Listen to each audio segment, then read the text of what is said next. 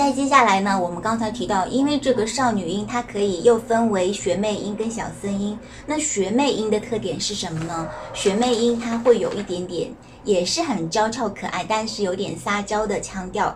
那么，嗯，我们可以想到的，比如说周冬雨啦、宋慧乔啦、张子枫啦。那么，我自己的配音作品，比如说《一起来看流星雨》里面的楚雨荨。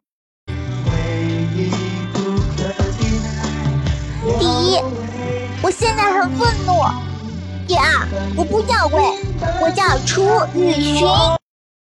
还有就是《欢乐颂》里面王子文这个饰演的这个角色，不就是多读两本书吗？居然敢公然说我是草包，滚！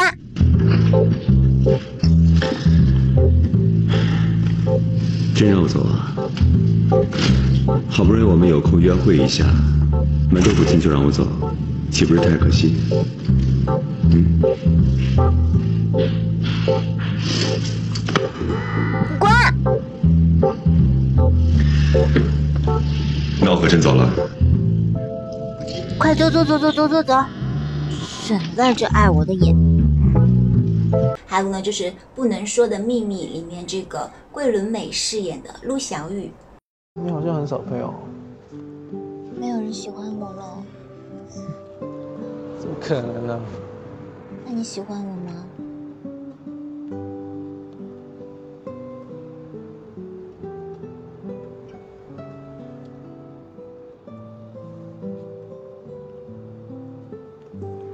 我喜欢你。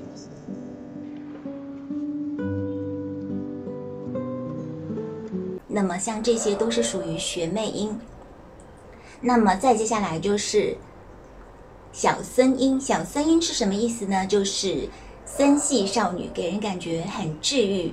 然后呢，我自己的配音作品里面有一个，嗯，可以说是类似的就是《晨曦园》里面的这个灵犀仙子。小仙叫灵犀，机灵的灵，潮汐的汐。没想到还有这个福缘侍奉在您的身侧。那么。再接下来呢，就是我们说的这个少玉音。少玉音是什么意思呢？它是属于这个少女跟御姐之间的一种声音，所以说比较偏少女，但是比少女呢要干练，而且呢是偏向一点御姐的成熟，那么会有一点傲娇范。我们非常熟悉的，比如说杨幂的声音啦，还有虞姬的声音啦，都是属于这个少玉音。那么少玉音，我自己的这个配音的这些作品里面比较有特，就是能够代表这个声音的有《还珠格格》里面的紫薇。这种绝望，快要把我撕成一片一片了。二哥，二哥，你告诉我，一个破碎的我，怎么来帮助一个破碎的你？还有。《九州缥缈录》里面的这个小周公主，对先帝而言，我是女儿；对当今陛下而言，我是妹妹。你说我是谁？天驱大宗主将来确实是会彪炳史册的，姑姑在这里等他也没有什么不妥。这世逢乱世，因无义都能在太监宫中走马，天驱大宗主来见见哥哥，也没有什么大不了的。还有《狐妖小红娘》里面的这个冰将军厉雪阳。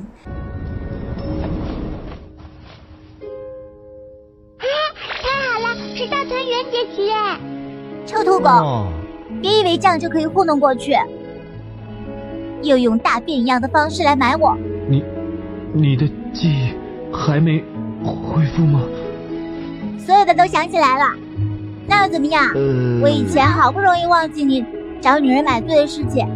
现在又全部都想起来了。什么嘛，小两口吵嘴啊！你以为老娘转世了，还是在扁别人面前？我们我们结婚二十周年那天，你还忘了买礼物给我？那次我我送了，提前送的不算。总之，你必须给我一个交代。别以为你救了我就可以趾高气扬的当做没事。其实有些时候，费力去争辩真相本身，已经不重要。身为男人。只需要坚决而霸气的大喊一声：“对不起，下次不敢了。”这句话是口吃的西西域第一高手。樊云飞在我面前，唯一能快速流利说出的话，千锤百。还有《狐妖小红娘》里面的东方怀竹。一，你不准出事；二，不得离开我十步以外；三，你要拿着我的剑鞘，绝不能松开。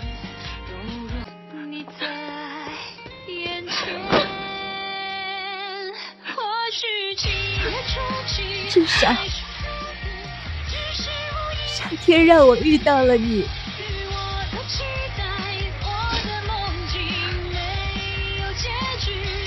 最后，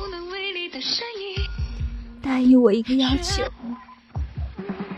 道门兵人是我的计划，但是如果有一天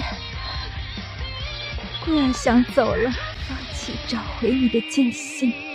因为我的意中人，本就是一个盖世英雄。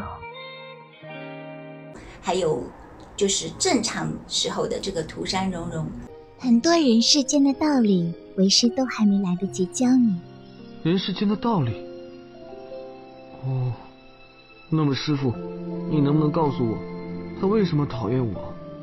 明明他想让我变成什么样子，我都可以变，只要他笑。无论你样貌如何变化，在人间界的你，永远都是千年铁掌、恶贯满盈的恶贼，颜如玉啊！恶贯满盈的恶贼？啊？是是是是指我吗？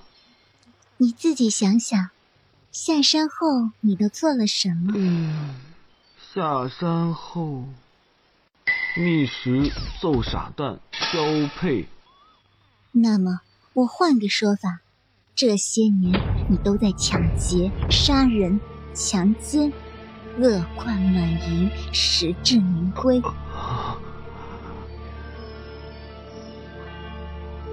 若你只是想做一只山野妖怪，这些你大可不必理解，因为山野妖怪并不在意人类怎么看他。但若你真的在意了某个人类，你要改变的就不仅仅是样貌而已。何去何从，你自己琢磨吧。那么这些呢，都是属于这个少玉音。那么少玉音之后，就是我们最最熟悉的这个御姐音了。